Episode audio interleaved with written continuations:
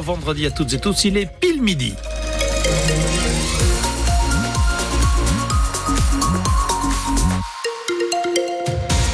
Avant les infos, Raphaël, un Ouais. petit point euh, sur la route ce midi, ça, ça roule comment en Bah, Moselle écoutez, ça va. hein. Globalement, ça va mieux. On va d'ailleurs en parler avec vous dans l'info. Levée progressive des points de blocage. S'il y a une perturbation, vous êtes toujours les bienvenus. 03 87 52 13 13. 7 à 10 pour euh, la météo et les températures euh, attendues aujourd'hui, euh, avec quelques moments ensoleillés, mais globalement, c'est quand même le gris qui reste d'actualité.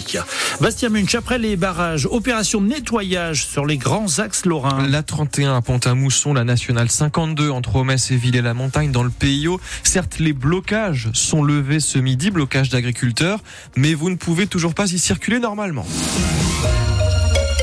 Ah oui, parce qu'il y a beaucoup de déchets à évacuer après ces heures de mobilisation. La nationale 52, par exemple, ne rouvrira pas la circulation avant ce soir. Pour la 31 à hauteur de Pont-à-Mousson, il faudra carrément attendre demain en fin de journée.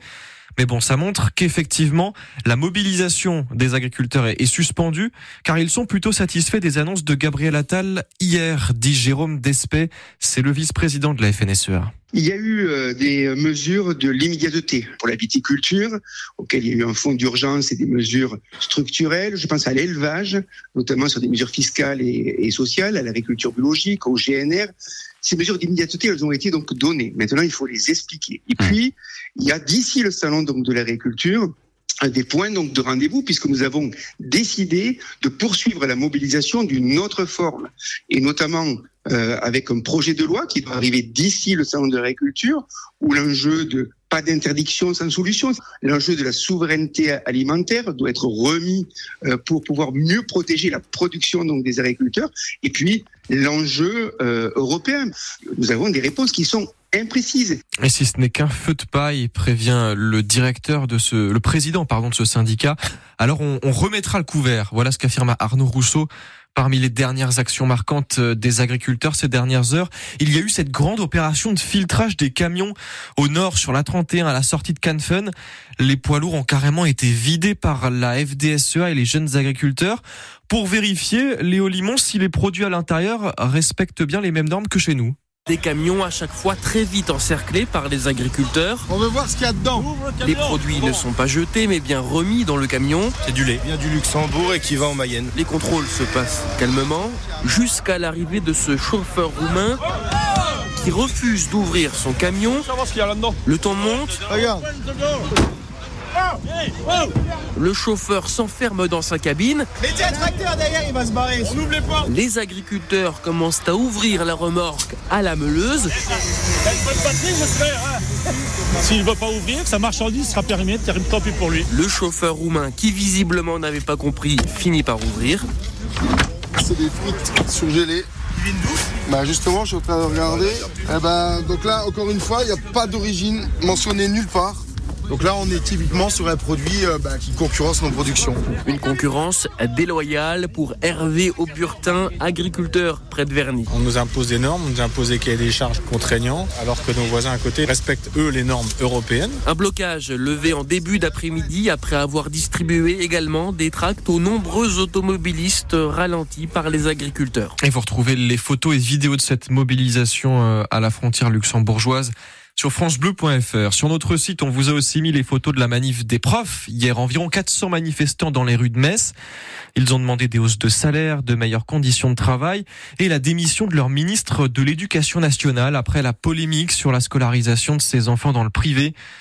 Dans le premier et le second degré, il y avait un enseignant sur cinq en grève selon le rectorat de l'Académie de Nancy-Metz. Un gros carambolage hier en fin de journée sur la 320. Six véhicules se sont percutés à hauteur de Rosebruck dans le sens Forbach-Frémin vers 17h. Huit personnes blessées ont été prises en charge par les pompiers, dont deux gravement. Il y a des mineurs parmi les victimes. Une vingtaine de pompiers sont intervenus sur les lieux, c'est à lire sur francebleu.fr. Emmanuel Macron dénonce ce midi un acte lâche et indigne après la mort de deux humanitaires français en Ukraine. Ils ont été tués hier par une frappe russe au sud du pays, près de Kherson, en même temps que trois autres étrangers. Le président ukrainien Volodymyr Zelensky salue, lui, les deux courageux humanitaires français. On apprend ce midi que deux autres collaborateurs, euh, cette fois d'une ONG suisse, ont aussi été tués dans le pays. Une réunion houleuse à la Ligue du Grand Est de football hier soir. Les clubs mosellans et du PIO étaient réunis à Thionville en présence d'une délégation alsacienne. L'Alsace qui depuis des années veut revenir à sa propre ligue régionale et, et quitter celle du Grand Est. Les clubs du Haut-Rhin, du Bas-Rhin ont déjà voté massivement pour cette scission euh, au mois d'octobre. Mais le district mosellan de football freine des quatre fers. Christophe Solner en est le président. L'intérêt pour le football, on n'en trouve pas. Euh, et encore moins pour le spectacle, puisque quand la Moselle a la chance de jouer des clubs alsaciens, on arrive à avoir des fréquentations à 500-600 spectateurs à Sarreguemines, à Hambourg, à Saint-Avold, à Forbach et, et ailleurs. Euh, ce n'était pas le cas euh, quand les Mosellans ne jouaient qu'entre eux, euh, puisqu'on finit peut-être par se lasser un peu d'avoir euh, toujours les mêmes adversaires. Donc c'était vraiment depuis cette année euh, vraiment quelque chose de tout neuf et de qui a très très bien marché. Et c'est cette exaspération qu'on peut avoir d'avoir enfin réussi quelque chose qui marche pour voir cette demande rejaillir. Alors, ça nous paraît être un comble. Christophe Solner, le président du district Moselland Foot, invité ce matin de France Bleu Lorraine. Vous réécoutez son interview sur francebleu.fr. Le mercato hivernal de la Ligue 1 est bouclé depuis minuit. Mais attendez, est-ce que vous avez vu un mercato, vous, au FC Metz? Pas vraiment. Hein. Le calme presque plat dans l'effectif Grenat, hormis le retour tant attendu en prêt de Georges Mikotadze au début du mois. Aucun autre renfort n'a été enregistré en attaque. Notons quand même cette dernière surprise traditionnelle de fin de mercato. Hier, l'attaquant camerounais Didier Lamkelze qui arrive en prêt depuis le club de Hatayspor en première division turque. Le résumé de ce mercato est sur francebleu.fr. En handball, Sarrebourg reçoit Caen ce soir la lanterne rouge de la Pro League, la deuxième division de hand.